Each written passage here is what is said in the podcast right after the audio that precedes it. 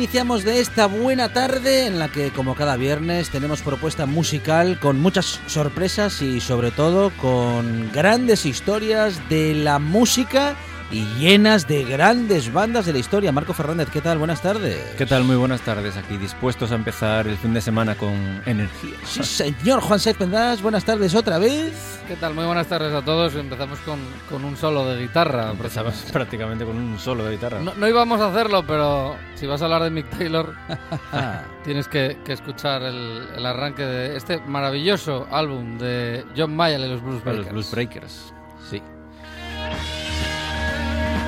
Esta es la que estaba Esta prevista. La otra era un extra.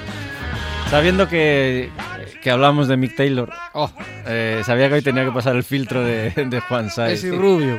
Y venía dispuesto a ello. vamos. Y has hecho muy bien, Marcos. Claro, claro.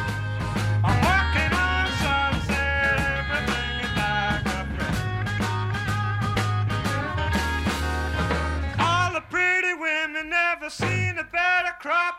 Music all around the flashing lights will never stop. I'm walking on sunset. Empezamos escuchando la que probablemente haya sido, bueno, si no la mejor, aunque sí, probablemente de, como británica y como banda de blues eh, eh, que haya girado por absolutamente todos los pueblos, probablemente de, de Reino Unido, es, eh, es eh, John Mayall y los Blues Breakers. ¿eh? Es lo que estamos escuchando. Eh, una banda por la que ha pasado pues Eric Clapton, ha pasado Peter, Peter Green. Green. Estamos hablando de dos guitarristas de altísimo nivel. Y un tercero que Y es un tercero. Taylor, que no, es, no, le- no se Un- queda corto. Un tercero que llega con 18 años a la banda a sustituir a Peter Green, que a su vez Creo había... que alguno más, ¿de No eran 20 años, pero no, bueno, con- cualquier... con los 20 años llegó a los Stones. Con los 18 Es años cierto, debuta con cierto, John Mayer. Sí, sí, es cierto.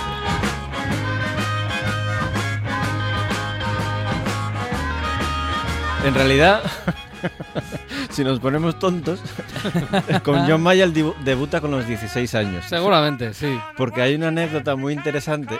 Dice que fue a ver a uno de esos pueblos del Reino Unido que mencionas, Wingling City Garden o, yo- o Garden, bueno, yo qué sé, un, Algo parecido. En un garden. un pueblaco de por ahí. Pueblaco, Un eh. pueblaco, bueno, Y- pero vamos a ver, a ver si hay algún oyente de Wingling, bueno, Garden. o sea, con todos mis respetos, me Sí. encantan los pueblacos de por ahí, pero Y los no Gar- recu- no, y- pero no y- recuerdo sus y nombres. Los Garden también.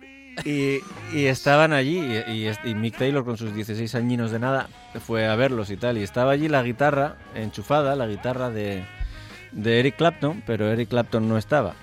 Y- ¿Qué ha pasado a veces?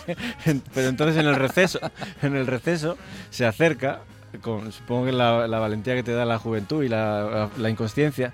Eh, John Maya, John Maya, perdona, es que escuché alguno de tus discos, me conozco alguna de tus canciones. Eh, ¿Puedo tocar con, con vosotros? Y, y, y entonces, mm, sí, Claro. eh, estas cosas que a veces pasan. Claro. sí, y se subió a tocar y, y todo el mundo se quedó impresionado, claro, porque este hombre el talento ya lo traía, por lo visto ya lo traía de serie.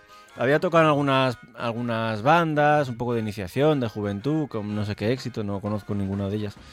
De God me suena, o los... Bueno, no sé, no. Pero esta, de alguna manera, eh, ni siquiera en este momento, ni siquiera se daba cuenta de la oportunidad que iba a representar para su posterior carrera el hecho de haberse subido en, el, en ese escenario con, Pues sí. con, con John, John Mayall. Eh, desde luego, no, no, él, él contaba que no lo hizo por mm, granjearse ningún, o sea, buscarse nada, sino simplemente le apetecía subir a tocar la guitarra en ese momento. Y intercambiaron teléfonos y posteriormente, cuando hubo que, cuando se abrió el proceso de selección eh, para buscar nuevo guitarrista sustituyendo a Peter Green, pues eh, se acordaron mutuamente el uno del otro y, y ahí, y ahí empezaron. Eh, creo que estuvo en- con los Blues Breakers, John Mayall and the Blues Breakers, entre el 67 y 69, creo recordar. Sí, en el menos. 69 empieza con los Stones en- Que es cuando empieza con los Stones. para sustituir a, a Brian Jones. Sí, Eh, eso es. Por eso Y- me, me codaba lo de los 18 a los 20 años. Eh, un John Mayall que era como... Iba a decir como una guardería, no, no una guardería, pero sí es verdad que en la etapa Eric Clapton, Eric Clapton vivía en, el, en la parte de arriba, la casa de, de John Mayall con su mujer y sus hijos. ¿Qué me dices? Sí, sí, de hecho cuenta Eric Clapton que se desplazaban por todo Reino Unido, a, pues eso, porque han tocado en todos los... Tocaban en bares, en pubs, en- tocaban en cualquier sitio y eh, cuando tocaba ir muy hacia arriba, hacia el norte, pues se desplazaban en la Ford Transit de, de John Mayall, que John Mayall por lo visto tenía una especie de pues de hamaca para dormir, eh, para aprovechar los viajes, ¿no? Que conduzca otro y ya yo descanso mientras tanto. Y pues como os digo, ahora algo así como muy familiar, ¿no? Ir de gira con, con John Mayall y, y los músicos que le rodeaban. Era complicado llegar y sustituir a Eric Clapton eh, como le pasó a Peter Green teniendo en cuenta que había ya es el momento de esas pintadas de Clapton is God, Cla- Clapton is Dios. Es Dios es cuando está con, con los que no es un blues breaker porque en, en teoría eh, técnicamente el disco es eh, John Mayall with Eric Clapton, no no entra dentro de- se supone de los Ya. de los Blues Breakers, aunque se llama así el disco Blues Breakers, y a partir de ahí la banda que acompaña a John Mayall pues son los Blues Breakers. Será el caso de el mítico Peter Green, que luego dejará la banda también rápidamente para formar la suya, Para que va a ser Fleetwood Mac, Mac, ah. otra de las bandas que tanto nos gusta, y que luego a mediados de los 70 vendió su alma al demonio de lo comercial, y que ya no mola tanto, y, y luego pues llegaría otro jovencito de 18 años, Mick Taylor, a sustituir a otro de esos grandes que con un sonido tan peculiar, ¿no? porque si la guitarra de Eric Clapton es eh, muy característica, la de Peter Green eh, también eh, tiene otro, otro tono totalmente diferente, como más mm, pausado, más melancólico probablemente, por lo menos con los Blues Breakers, que el... Que encaja también en esta formación. por supuesto, por supuesto. Y estamos escuchando un disco este que no es el primero en el que en el que Mick Taylor eh, ya colabora con, con John Mayall, pero este Blues from Lauren Canyon es un auténtico discazo de esos que decimos, de esos de estantería. ¿eh? Además este, por ejemplo, eh, va con doble tapa y por lo tanto tenemos un canto ahí de esos que nos gustan que se enseguida lo detectas en- entre tus discos. Lomo jóvenes. ibérico. Ahí, lomo ibérico para John Mayall y los Blues Breakers. Por cierto, el nombre lo, lo recibe de, de un sitio de un- en Estados Unidos donde estuvo viviendo John Mayall, que era el Lauren Canyon, que era donde vivían los de Kenneth Heat. Y es que había ahí feeling entre, digamos que era la gran banda de blues rock eh, británica, era John Mayall y los Blues Breakers. A ver, independ- estamos saltándonos pues a, a super tríos como Cream, ¿no? O tal, que por eso entonces ya, ya están, pero eh, eh, si John Mayall y los Blues Breakers eran en Inglaterra, en Estados Unidos estaban los Kenneth Heat, ¿no? Entonces, Claro. pues todos estaban ahí juntos. ¿Quién hubiera estado a finales de los 60 en Lauren Canyon?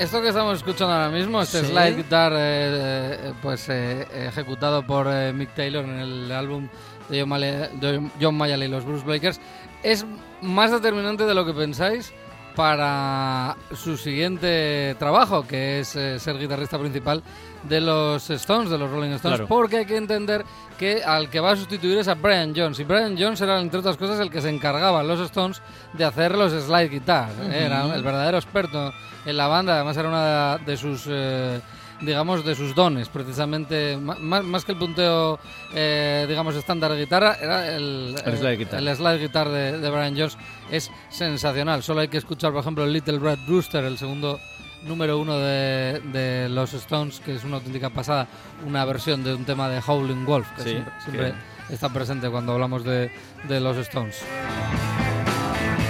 A lo mejor convenía explicarle a la audiencia qué es un slide guitar.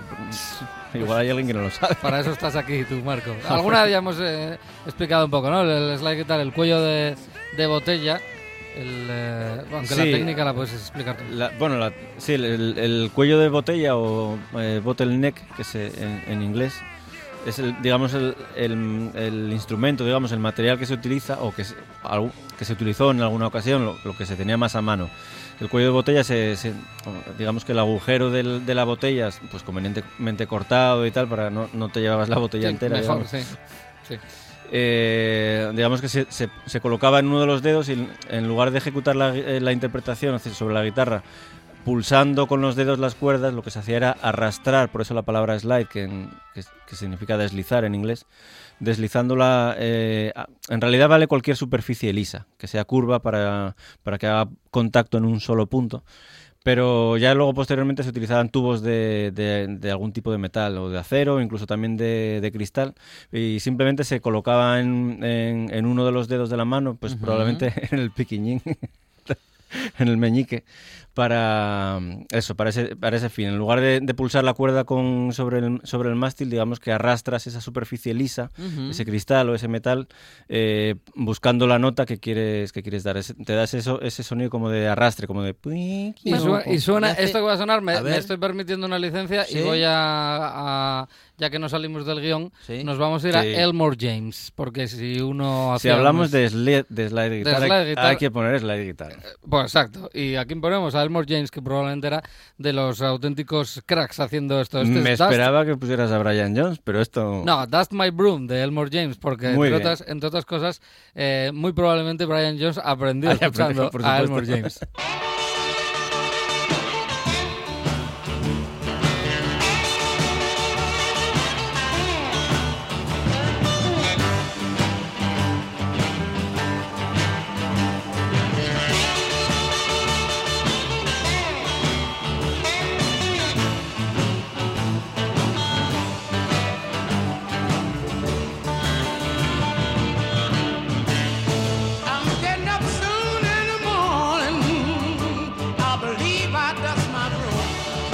auténtico crack, Wow. Elmore James. Esto viene de, de Robert Johnson, este tema, precisamente. Es una adaptación que hace Elmore James en los 50 y que luego graba, por ejemplo, con los Drum, eh, con los Drum Dusters en eh, 1960. Es un disco impresionante ese de Elmore James. Y hay que decir que él lo aprende, eh, no, no, no se lo inventa Elmore James. Elmore James lo aprende de los músicos hawaianos. Y es que el, el slide guitar viene de la, de la música hawaiana. Los guitarristas hawaianos tocaban con, de esa manera, con esa técnica. Sí, es- Ya- la música hawaiana tiene ese sonido característico como... Eh, Ah, eh, que es como eso. tan blando, tan... Sí, sí, ah, como la ola. Te mece, sí. Sí, sí, sí, como estar en, en la playa. Pues eh, Elmore James vio a ciertos artistas hawaianos que estaban de gira por eh, Estados Unidos y le llamó totalmente la atención cómo tocaban aquellas guitarras y dijo, a ver, cómo... A ver si esto me vale a mí. Más vale con muchas cosas. Yo lo tengo hecho con el mando de la tele, eh, Sí. va perfectamente. Con un mechero, con, Con lo que pille. cualquier cosa. Con la barra del micro.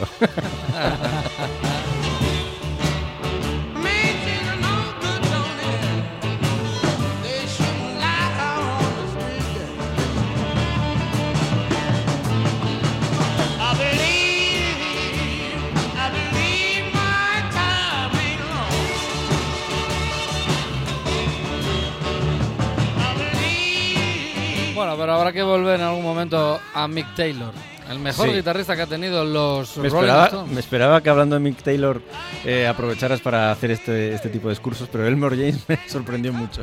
Guay, muy guay. Ah, yo siempre que puedo, pues meto a Elmore James. Te felicito, Marco, porque el primer tema que nos traes de, de los Stones es un tema de Sticky Fingers, que para mí es mm, probablemente mi disco favorito de los Stones, del 71. Es el momento más álgido de los Stones, tras el Let It Bleed del 69, que es cuando realmente eh, en esas grabaciones se, Se incorpora- incorpora Mick Taylor Mick, para sí. sustituir a Brian Jones, que no aparece a las sesiones de grabaciones. Poco, un poco de percusión aparece de Brian Jones o algún instrumento más, pero guitarra ni siquiera llega a tocar. De hecho, creo que desde el 67 no tocó la guitarra para los Stones, que lo hacía siempre eh, Keith Richards. Pero has elegido Sway, que es una canción que normalmente la gente no escoge dentro del Sticky Fingers. Mira que hay temas dentro de- del Sticky Fingers y a mí es una canción que me encanta. Es una canción muy estoniana, un sonido muy stone, yo creo, la guitarra que mm, transmitió eh, Keith Richards a, a Mick Taylor, que lo cogió rápido, ¿eh? lo cogió muy rápido y se convirtió, lo dicho, en el mejor guitarrista de todos los tiempos de, para los Rolling Stones, sin duda alguna. Sí. Y eso que ha sido en los últimos 40 años Ronnie Wood muy importante para la banda, eh, incluso para el estado anímico de la banda, pero no llega al, al nivel de ejecución de Mick Taylor.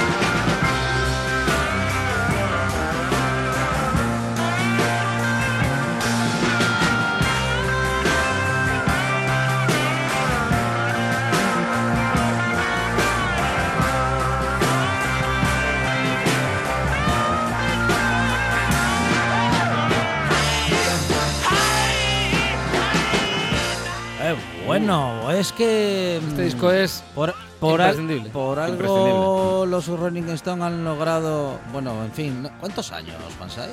¿Estar? en- Pues desde el 62, fíjate, llevan ya 56 años ahí dando, dando caña. Grandes músicos. 58. gra- o sea, grandes canciones que se logran por tener grandes músicos. Bueno, en fin, no estoy descubriendo nada nuevo. Sí, músicos, porque, bueno, estamos hablando de Mick Taylor, pero estoy- se están escuchando cosas muy grandes aquí. Esa batería... Tremendo. eh, Charlie Watts uh, no estará en la lista de las mejores baterías de toda la historia, pero En este tema, por lo menos, es, es, eh, es que es el tío constante, ¿no? Eh, De hecho, dicen que es, eh, tanto que Richards como Mick Jagger dicen que es el verdadero jefe en, en la banda, y es el, el que es capaz de, enganchar los diferentes... Porque si os fijáis en los Stones, a veces las guitarras, por cierto, perdón, Mick Taylor, que está aquí tocando la guitarra, eh, a veces la- las melodías de los Stones se desencajan.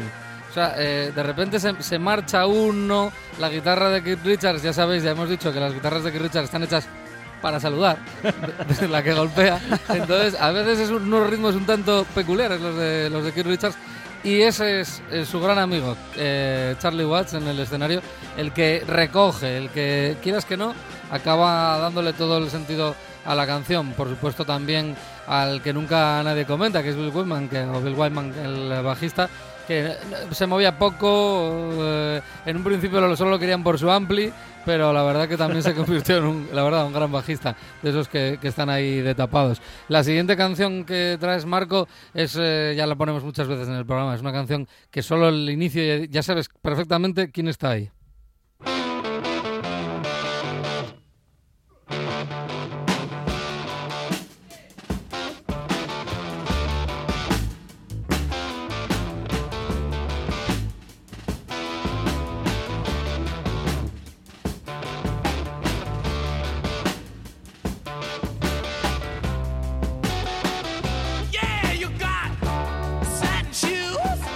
Que hablábamos, eh, esos golpeos, eh, esos rasgazos de guitarra de, de Keith Richards que de paso saluda y sonríe, que es algo que por eso tiene tantas arrugas, yo creo. Nunca he visto a nadie sonreír tanto. Sí, el- lo de las drogas es todo un O mito. sea, ¿no? pero se agradece Es mucho. por sonreír, es por sonreír. Yo he sentido como, como Keith Richards me sonreía a la cara en un concierto. Era como en plan de, he echado tantas sonrisas al público que siempre en algún momento En algún cruzas momento la te- mirada te con él toca, y dices tú, te "Eh, toca". será para mí. También sentí un japo de, de Mick Jagger. O sea, que estaba cerquita, Presta. Juan Sar. Sí, sí, porque la gira de ¿Eh? mm, 2005 por ahí, cuando se suspendió, que luego volvieron, Sí. eh, tenía un, un mini escenario móvil que iba desde, salía desde el escenario, iba hacia, digamos, hacia la mitad del estadio. Entonces se movía, o sea, estaba motorizado. Entonces tú, bueno, que te habías colocado bien. En, el, En el buen posición, sentido de la... estaba hablando de los Stones en la posición de, Sí. de- del foso de- del público y ya sabías que por ahí iban a acabar pasando. Entonces, bueno, sí. Por, por ejemplo, pues te tocan esta y te, te hacen feliz. Mm, Esto, por ejemplo, en directo ya no lo podremos ver de la misma manera que suena aquí, porque Bobby Case pues ya, ya no está, es el, el gran saxofonista, no, no parte integrante oficial de, de- de los Stones, pero ya lo comentamos hace poco, un tío que nació el mismo día que, que Keith Richards. Eh, el otro día a Marco les llamó la atención el comentario, pero no lo dije yo, lo dijo Bobby Case, eh, hablando de Keith Richards. Dice, eh, me ha dicho, dice, en su momento me dijo de tío, nacimos solo con una hora de diferencia, el mismo día, el mismo año, en dos partes totalmente diferentes del mundo. Yo en, yo en, en el pozo inglés y tú en Texas. Y dijo él, somos hermano caballo, mitad hombre, mitad caballo. Podemos cagar por la calle. A lo que Bobby Case decía, reflexionando, dijo, es una de las cosas más inteligentes que me ha dicho nunca nadie. Bueno, pues Bobby Case es el que toca el saxo en este tema, que a partir de los tres minutos, por ejemplo, los fans de los Beatles dicen que aquí se les va de las manos a los Stones, pero yo creo que cambia un poco la forma de ver la, la música. Ya se había incluido el saxo, obviamente, en el rock and roll, pero a partir de esto, de estos juegos aquí, por cierto, las percusiones son de Jimmy Miller, el productor de toda esta serie de discos, desde el Vegas Banquet, el Let It Bleed, Sticky Fingers, el Exile on Main Street, que lo van a publicar al año siguiente a este, y creo que también el, eh, el Head Shop, creo que también entra dentro de la producción de Jimmy Miller. Importante, era un, un gran músico que, por ejemplo, Charlie Watts, al que acabamos de hablar muy bien de él, dijo que le enseñó realmente a tocar en directo fue eh, Jimmy Miller, el productor. Aquí está Bobby Case. Esto que se incluía no, no se solía hacer. Eh, por ejemplo, lo podemos encontrar también en Led Zeppelin, en, en el Physical Graffiti del 75. Un poco este juego de solos de saxo entrelazado con la guitarra de Mick Taylor, claro, por eso está sonando aquí ahora. Y vamos a escuchar ahora, estoy hablando un montón. eh, No, no, pero yo, bueno, Vamos a escuchar a Mick Taylor tocando a me lo- arrepiento a de, de no haber traído mi libreta para tomar notas. Es que este es mi disco favorito desde hace muchísimos años y, y me joroba porque todo el mundo dice que el Exile on Main Street es el mejor de los Stones, pero a mí sigue convenciéndome más este, no me puedo soltar ninguna. Por poner un ejemplo, empezamos escuchando Sway, que es la, la segunda, ¿no? Sí. La primera es Brown Sugar, todo el Claro. mundo la conoce. Y la que nos hemos saltado para llegar a este Can You Hear Me Knocking es Wild Horses, que es otro de esos temas míticos que la gente cuando le dices, estos son los Stones, dicen, "Calla". ¿En serio? ¿En, en serio? ¿Son los Stones? Yo pensé que solo hacían cosas como Satisfaction. no, tío, escucha más a los Stones. Ahí va Mick Taylor. Y estoy a título de petición porque no está en la lista, pero venía caminando por la calle de camino Sí. al estudio y estaba en mi cabeza dando vueltas el tema de... Te lo comenté antes, se me va, se me acaba de ir, se me acaba de ir, te lo dije, el de... Beats.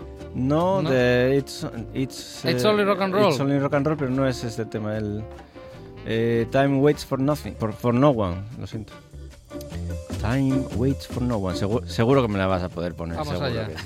Vamos Sí, sí, ello. sí, sí. Y puede ser un cierre bastante chulo para esta. Mira, aquí está Mick Taylor tocando a los Santana. Ah, es verdad. Muy interesante esto. Lo comentábamos antes.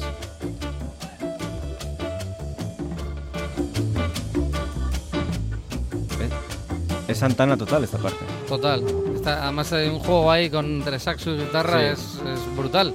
Os digo, lo- los muy fans de los Beatles por criticar algo de los Stones dicen, ah, esto aquí ya tenía que ver con la canción. Esto es una obra maestra, por Dios.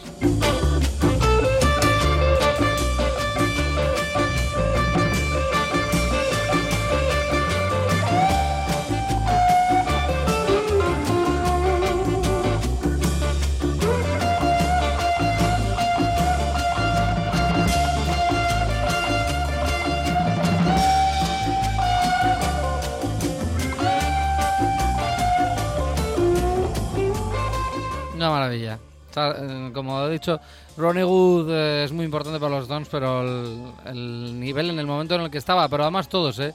Todos porque, hombre, eh, mm, Keith Richards ya cuando el Exile on Main Street ya está un poco perjudicado con ciertas adicciones, pero aún así sigue funcionando bien. De hecho, nos deja regalos como Happy, compuesto en una noche que se despertó, se desveló, y cuando volvieron el resto ya tenía la canción. De hecho, es una canción que siempre canta él solo, ¿no? Bueno, solo. Que mm, es de estas en las que en las que mm, eh, Mick Jagger se va a tomar un refrigerio en los conciertos. Eh, Mick Jagger está en su mejor momento cantando en, en el Sticky Fingers, sin duda alguna, y luego tienes pues eh, al gran Mick Taylor que lo deja, que años después lo deja, pasa una, una temporada y bueno, considera que no es lo que no encaja, que no y está un poco hasta las narices también de que pasen Hombre, un poco de él, ¿no? Sí, y de que no le acrediten cuando Exacto. su, digamos, aportación es Exacto. más que testimonial en algunas Solo canciones. una canción, ¿eh? solo hay una canción de los Stones en la que está aparecen los créditos Mick Taylor. Él se, se quejaba amargamente de que Mick Jagger le había prometido que en algún- algunas de las canciones le iba a acreditar. y creo que se enteró por amigos o por la prensa o algo así. Sí, creo que es Que en el estaba de viaje por Brasil y dice, bueno, sí, le hace una entrevista y dice, bueno, sí, yo eh, contribuí en la composición de, yo creo que ah, de estas que acabamos de poner, Sway y, y Can't You Hear Me Knocking. Sí, puede ser, claro, alguna de hombre, por estas. supuesto, tú estás en el estudio de grabación. Y, le- y llega el otro con el disco y dice, no, no, aquí tú no apareces como autor de, estos temas. Y, y se enfadó bastante, claro. Y luego, pues su relación con mi, con, perdón, con, Con Keith Richards. con Richards tampoco debe ser. Bueno, un amor-odio. eh, sí, Keith- entre te admiro y no, no me pises el jardín. Keith Richards sabía lo que tenía ahí, sabía que era un, un guitarrista muy brillante, pero en palabras de Keith Richards, Mick, yo no sé lo que le pasaba a Mick, decía él.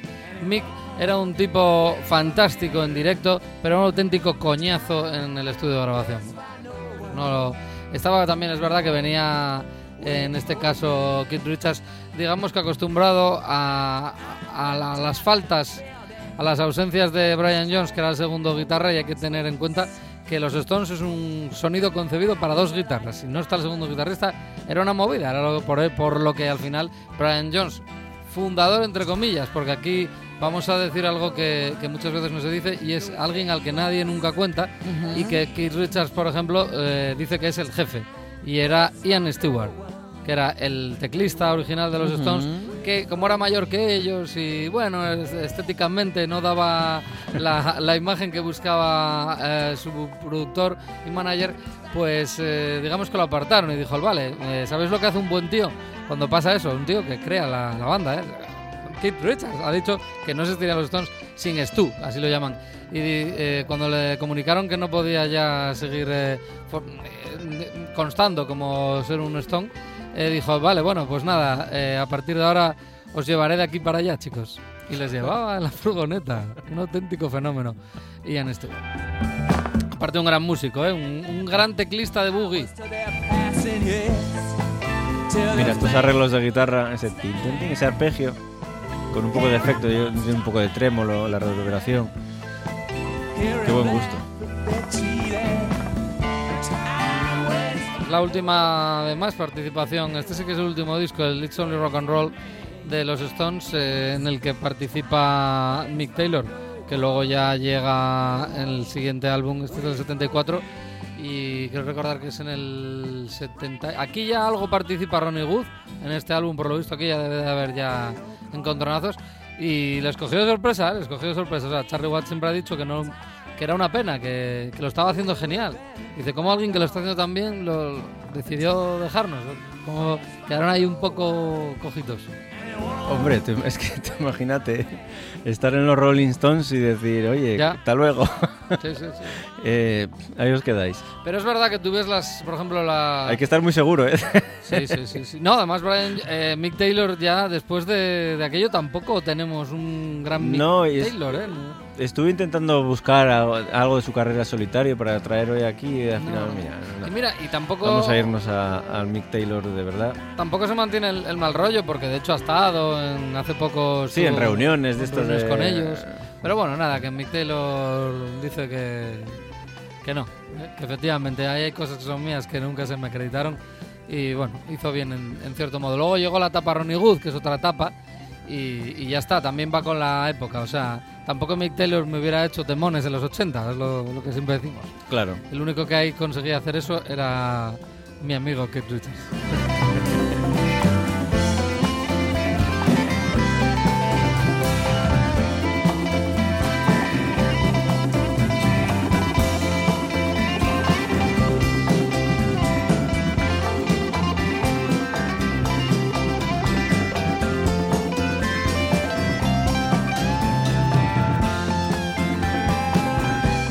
También, por cierto, eh, la, mm, la historia de Ronnie Good, porque Ronnie Good sabía que iba a ser un Stone mucho antes de serlo. Se lo dijo a ellos mismos. Dice, algún día voy a tocar contigo. Se lo dijo en algún, en algún concierto, en Pues- alguna pues, memoria. Qué ahí. curioso, justo lo contrario de Mick, de, de De Mick Taylor, de Mick que decía, Taylor. en realidad nunca me sentí como parte de los Stones. Efectivamente, sí, señor. Pues eh, sí, sí, sí. Ronnie Wood era fan de los Stones y, y de- cuenta, por ejemplo, estuvo en el famoso concierto en el Albert Park en, eh, eh, tras la muerte. Bueno, que no era un homenaje a Brian Jones, pero coincidió. Que era Sí, la- realmente era, la, días, era ¿no? la presentación, sí, a los dos o tres días de la muerte de Brian Jones. eh, Le dedicaron el concierto, sí. Sí se lo dedicaron, pero ya estaba organizado. Era un concierto precisamente para presentar a su nuevo guitarrista, que era Mick Taylor. Y es un concierto inolvidable en el que, la verdad, brillaron muchísimo los Stones. Y ahí estaba de público Ronnie Wood, lo cuenta Ronnie Wood en sus eh, memorias. Pero vamos a otra cosa ya.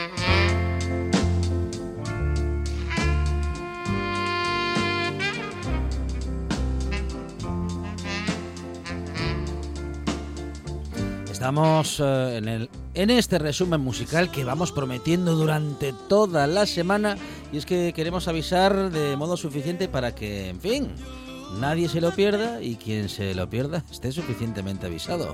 Esto es la buena tarde y sigue. Habíamos dicho que era el cumpleaños de Mick Taylor. Eh, Creo que sí, lo mencionamos, y si no lo decimos. Tal día como, tal día como hoy, en Como hoy. 1949, sí. Va. Felicidades. Da igual, es una disculpa como otra cualquiera. Lo mismo que, que en este caso. Eh, este es un- como siete años mayor que Mick Taylor, pero tal día como... Bueno, siete años y un día, por tal día como ayer nacía en 1942 Barbara Lynn, esta voz deliciosa que estamos escuchando, que lo tenía todo en contra y sin embargo triunfó. Lo tenía todo en contra pues, pues porque era mujer, porque era negra y porque una mujer y negra eh, En- en con esos- una guitarra. Sí, en esos años. en esos años pues mm, oye chavalina qué estás haciendo y sin embargo Sí. eh, a pesar de las circunstancias tuvo eh, este tema fue su primer número uno. Fue la, la primera canción que, que lanzó al mercado consiguió un número uno en ventas y bueno de alguna manera pues fue todo todo un hito sin duda. Bárbara Lynn You'll lose a good thing te perderás algo bueno Era joven aquí porque esto es, este claro. disco es del 63, creo, creo recordar, que es el disco You'll Lose a Good Thing. Es Sí. un buen tema, un buen eh, álbum de soul, bueno, un soul ahí que, que se está, está haciéndose entre hueco, ¿no? el soul y el rock y, también, sí. y el jazz también. Y el jazz, Claro, porque mm, digamos que va un poco en paralelo, por ejemplo, a la figura de Sam Cooke, ¿no? que es un, Claro, un artista que en los, efectivamente, a- en los 50, finales de los 50, realmente está haciendo una especie de jazz vocal que quiere ir a algún sitio ¿no? y que acaba siendo soul. Es que, bueno, es uno de los padres del soul, sin duda alguna. eh, Sam Cooke, que por aquel entonces, de hecho, un año después, eh, graba su último disco, antes de que alguien acabe con él. Porque siempre se dijo que había sido un, digamos que, un, un accidente, pero a Sam Cooke lo asesinó una paisana blanca por ser negro. Bueno, tenía que, tenía decirlo. El típico accidente en el que se ve envuelto el Ku Klux Klan.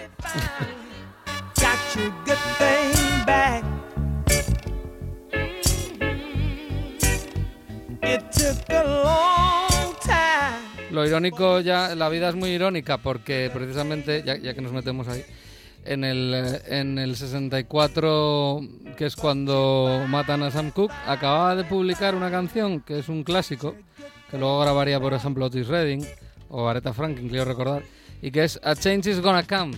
Y qué ironías tiene la vida, ¿no? Era como... eh, eh, un cambio está, está llegando y no cambiaba nada, ahí seguían siendo muy racistas. Es lo que hay.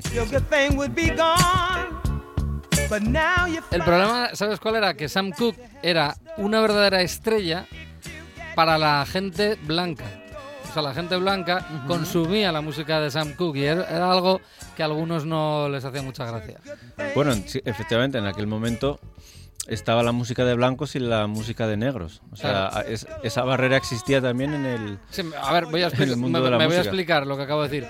Eh, tenemos artistas como Little Richard que tocaban, lo que pasa que eran tan grandes que al final traspasó la barrera física que había en un concierto. ¿eh? Los conciertos de Chuck Berry o de Little Richard es que estaban divididos para, para la derecha lo- uno- los de un color y para la izquierda Estaban completamente segregados Por físicamente hablando. Sí, Ah, sí, en el sí. público y en los baños.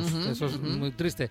Pero eh, sí, Little Richard, James Brown, a ver, eran artistas de público negro. O sea, James Brown es el, el mejor ejemplo que te, que te puedo poner. Ya en los 50 con los eh, Famous Flames, a mediados de los 50 ya está ahí James Brown, haciendo soul. En un principio era más- mucho más soul que funk. Pero eh, Sam Cooke es el primero que rompe ahí. Porque si la barrera al revés se rompió, por ejemplo, con Elvis Presley, ¿no? Por ejemplo, Elvis, eh, tenemos a, pues no sé, a Carl Perkins, a... Bueno, Johnny Cash le costaba un poco más a, a, a la audiencia negra, pero sí que mm, Sam Cooke fue el primero ya, eso, ya en los 50, ¿eh? que sí que conseguía tener una audiencia blanca y era algo que le trajo algún que otro problema. Contaminar nuestros oídos. Tuvo duros. también, a, a la, a la inversa tuvo también problemas, porque en esa, por aquel entonces se buscaba que un artista como Sam Cooke lo que tenía que hacer era cantar espirituales. ¿eh? Entonces, el hecho de que se saliera de la línea, digamos, de gospel, y a- que era de donde él provenía, a, a lo que luego acabó haciendo, que es una auténtica maravilla, uno de los padres del soul, pues tam- también le trajo problemas. De hecho, tuvo que incluso que firmar en alguna ocasión con un seudónimo. Primer artista negro en tener su propia discográfica, su propia productora musical. Todo un personaje, Sam. Ya lo veo, no Hoy sabía, callo, hoy no callo. no sabía que había Es que es otro había de mis formado su propia- Sí, sí, sí, es otro de mis su propia discográfica. favoritos. Ay, estos excursos. Ay, Bárbara Link primero nos decía te perderás algo bueno y luego nos decía que lo íbamos a encontrar porque you finally got your good thing back. Son las historias musicales y la música con historia que disfrutamos en esta buena tarde con Marco Fernández de Debeltone en la Plaza Nicanor Peñole de Gijón, donde el sonido y la música son la excusa principal y toda su actividad gira en torno a ello. Oye, y también está Juan Saez Pendas que... ¿qué pasaba por aquí? La biblioteca andante. No cambiamos mucho, ¿eh? Porque estamos hablando de, de voz femenina, Sí. Eh, también relacionada con el soul, el, el jazz también, eh, este tipo de sonidos así como fáciles de escuchar. Y lo que pasa es que es más jovencita esta, esta es más de nuestra época quizá. Porque también tal día como ayer, pero en 1959 nacía Sade, que tuvo hacia el- los 90 probablemente algunos de los éxitos así Uf, más... Un boom tremendo, sí. Sí, sí. Y cuando la música comercial, eh, eh, en algunas ocasiones, esto hay que decirlo también, en algunas ocasiones la música comercial, digamos, de éxito, la- los números uno de las cadenas de radio, musical, etcétera, pues a veces no están tan mal. Y yo creo que con Sade, a pesar de que, bueno, no es tampoco una música underground, o, pues yo creo que sí que a mí me, me trae buen recuerdo. Esto que se, que se oye se titula Love is Stronger Than Pride. El amor es más fuerte que el orgullo. Esto es del 88. 88, sí. Mira, nos mete ahí, sí, en, en- en ese periodo. Estaba, estaba a punto de irrumpir el grunge, Sí. que choca totalmente con... El grunge entró ahí un poco, bueno, pues como entra el grunge, claro, a contrapelos, Totalmente. en todos los sentidos. y haciendo ruido. Porque yo estaba escuchando Sade, bueno, no tengo discos de Sade, pero debo reconocer que me gustaba cuando, bueno, pues esta canción me gusta. Sí. Y de repente estaba, o sea, de, de escuchar esta voz aterciopelada, dulce, suave, como que te acaricia y de repente pues estaba escuchando a Nirvana, que es todo lo contrario. Precisamente la- en la semana en la que ha sido el cumpleaños de David Grohl. Sí, El efectivamente, de efectivamente. Pensé en si traerlo o no. ah, bueno, Ah, estuvimos el otro día escuchando a Nirvana y a Foo Fighters. claro. Fuertemente. Hay que escuchar a Nirvana, claro. Oh. Mira, hablando de, de discos perfectos, si el Sticky Fingers de los Stones es un disco perfecto del 71, el Nevermind es un disco perfecto, del perfecto. 91, ¿eh? 20 años después. ¿Te puede saltar alguna del Nevermind? No, no. Bueno, pero de Nirvana, Y el Inútero, ¿eh? Por. Útero o, o Bleach, El Bleach. Bueno, el Bleach, mira, en, Uh. el, en el Bleach no está David Grohl. no. Él, él se incorpora para No, el no recuerdo cómo se llamaba el batería de... Yo tampoco. Y él- creo, que él tampoco creo que él tampoco. Creo que el que estaba con Nirvana por aquel entonces. El Bleach, eh, hay que recordar, el Bleach es del, del 89, un año después que esto que estamos escuchando. No puede chocar más.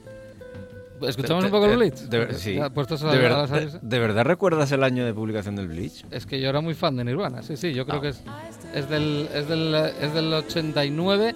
Es un disco eh, Ah. autoeditado Eh. en, el cual eh, está, por ejemplo, la About a Girl. El original no es el de la MTV, es este. Mira la batería, como no te va a sonar a la David Grohl porque no se parece para nada.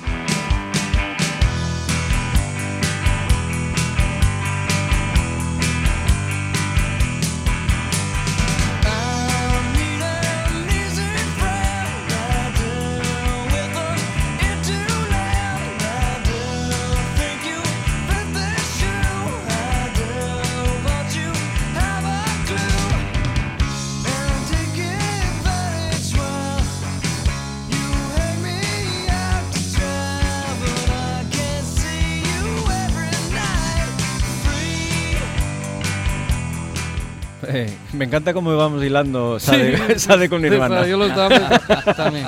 me encanta. Editado Que- por Sub Pop en Sub el Pop, 89. efectivamente, Sub Pop. Estaba el- yo pensando en 4AD, no, Sub Pop, no me Ellos se pagaron, se pagaron la, la sesión de grabación, la pagaron ellos. De hecho, creo que costó. es ah, así que fueron ellos quienes empezaron con esa ver, estúpida sí. costumbre, ¿no? Sí, sí, sí, sí. Eh, creo que además había sido, pero mm, no sé, mil dólares, no, no mucho más, eh, no, no, no habían gastado mucho. Y, y bueno, pues. eh, Bueno, aquí no hace, la verdad que no hace falta mucho tampoco una producción demasiado. no, Eh, bueno, pero. como ojo, curiosidad, este disco que es, es, es, eh, es anterior a, a Nevermind, Sí. pero aquí lo conocimos posteriormente. Sí, correcto. Llegó después, porque claro, el boom lo conocimos ah, esto con no Nevermind y nadie, esto no claro. lo conocía nadie. Esto Claro. ya llegó después, claro. Pero aquí metieron una versión genial de este tema. Eh, aquí sí que hay producción, Marco, en Love Bus. Es una versión esta.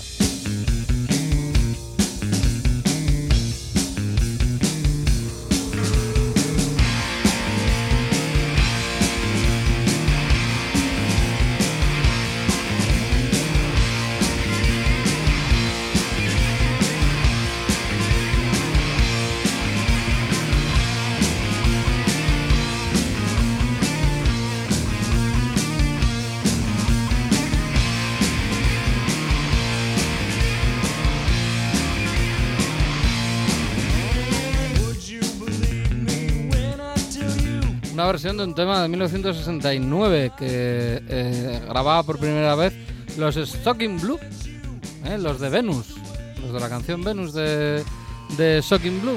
¿Os acordáis? No, no recuerdo. No sabía que esto era una versión. Es una, una versión que, que, como os digo, desde el 69 hasta el 88 que grabaron esto los Nirvana, nadie se le había ocurrido hacer una versión. Es un tema, la verdad, muy muy chulo, como para que nadie, nadie hubiera hecho una versión. Pues sí. De todos modos, producción, producción tampoco hay. o sea, está bien grabado y, y ya.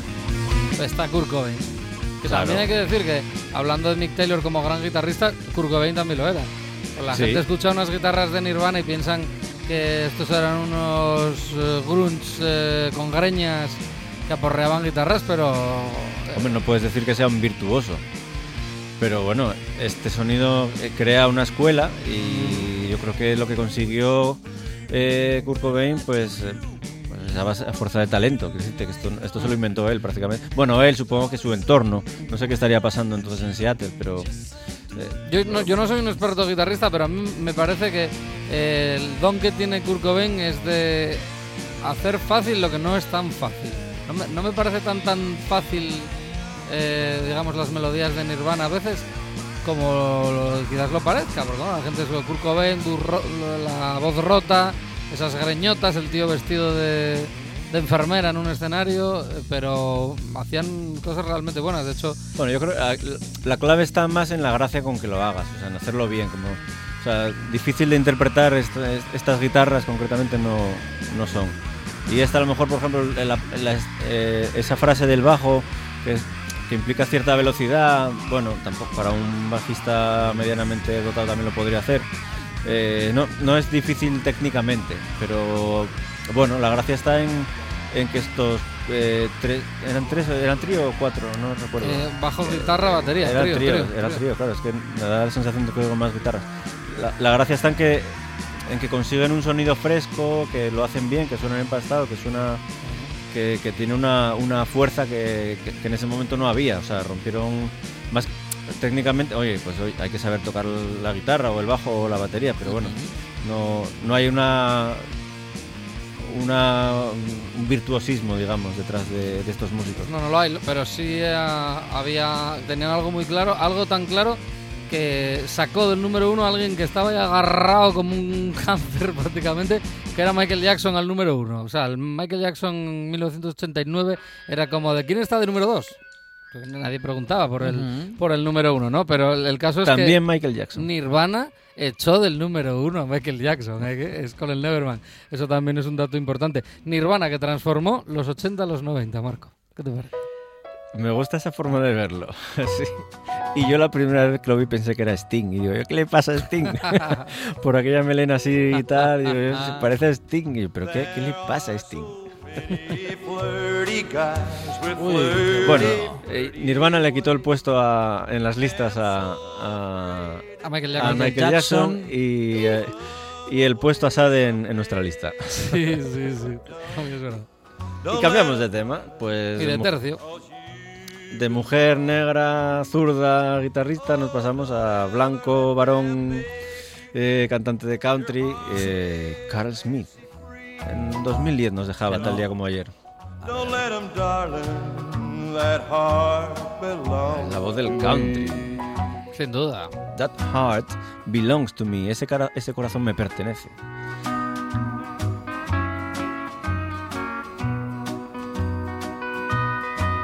They'll tell you that I trifle and that you should do the same.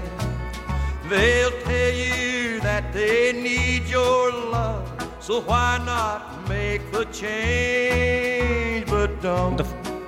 Diga, diga, sí. eh, Estamos con Carl Smith, estamos en los últimos minutos Es de esta buena eh, tarde. Estábamos pensando, Alejandro, Sí, que tanto sí. hablar antes del público blanco y negro, claro, Sí. hablamos de, de Michael Jackson.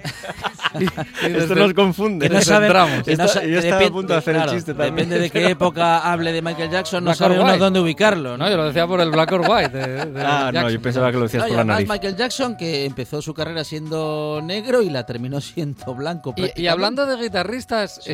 Slash con. ¿Qué hacía con, con Michael Jackson? Eh, ah, y hablando, ¿por qué? hablando de guitarristas, ¿por qué ¿eh? Slash? De los 90, ¿eh? El, el, el- ¿Qué fue? ¿Con el Dangerous o con, con No, Black or eh, White? Con Black or White puede ser. Que En Black or White, sí. Iba con. El, y, eh, bueno, el riff aquel de pa para pa pa pa Mm, para pa pa eh. que al final yo creo que lo grabó una vez y luego estaba sampleado simplemente. O sea, realmente eh, yo creo que la colaboración de Slash termina con el para para para para para pa, pa, y ay, os dejo esto, ahora hacéis lo que queráis. Vamos a ir a un concierto ahora, rápidamente, antes de acabar. Este- seguro que Michael Jackson nunca tocó aunque igual tenía que haberlo hecho, pero nunca tocó en una prisión. Pero nunca nadie lo- logró demostrar nada.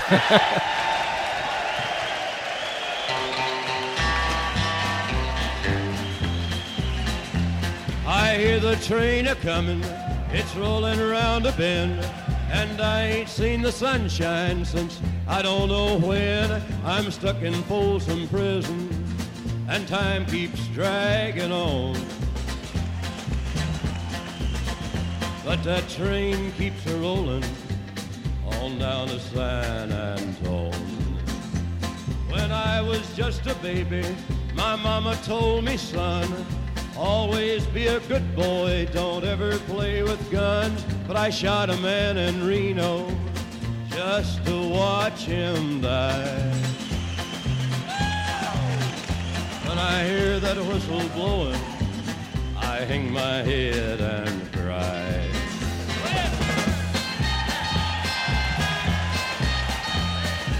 Es el resumen musical de Marco Beltoni y Juan Saez Pendas. Este es el hombre de negro, Johnny Uh, Cash. sí, tal día como ayer. Si estuviéramos tal día como ayer en 1967, Mejor que no, porque en la prisión de Folsom estaríamos escuchando este concierto. para haber sido el público tenías que Sí, ser haber- inquilino de la cárcel. haber hecho alguna trastada por ahí. Sí. Sí. Eh, pues sí, af- eh, afortunadamente eh, le dejaron entrar y salir eh, para hacer esta, esta grabación con este público tan, tan especial. Yo, bueno, ahora mm, escuchando esto me, me acaba de venir a la, a la memoria que yo también tuve mi mm, directo en la presión, no de Folsom sino de Villabona, Ajá. en uno de los conciertos más extraños y memorables de, de mi vida, con una de mis primeras bandas, allá por el- los mitad de los 90 o así. Y debo decir que tengo buen recuerdo de aquello. Un público muy entregado, realmente. Sí, sí. Eh, sí, sí, sí. Fue, una cosa muy, una experiencia muy curiosa. Creo recordar también en un videoclip a Jorge Ilegal, también en, en la antigua cárcel de Oviedo, creo. Eh, un tema que, un videoclip que grabaron también estaban por ahí encarcelados, digamos. Hot chili peppers in the blistering sun. Marco Fernández, Marco Beltoni, gracias. Buen fin de semana. Gracias a todos vosotros por Juan este buen momento. hasta la semana que viene. Lo mismo que dice esta buena tarde. Sí, Juan Saez, dígalo, dígalo. No, no, que le dedicamos esta canción a Monchi Álvarez. Sí, venía, venía, Bob Dylan. venía con esa idea. Buen fin de semana. El lunes, a partir de las 4 de la tarde, más buena tarde.